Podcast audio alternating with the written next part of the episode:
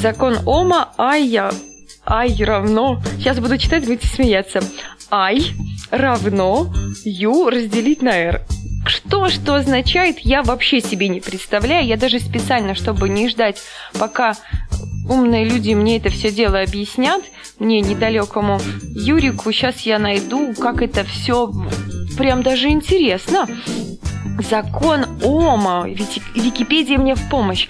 Закон Ома – это эмпирический физический закон, определяющий связь движущей силы источника, электрического напряжения силой тока, протекающего в проводнике и сопротивлении проводника.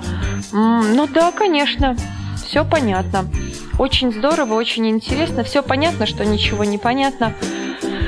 Эх, да, ребят, тяжело, когда не понимаешь, что читаешь.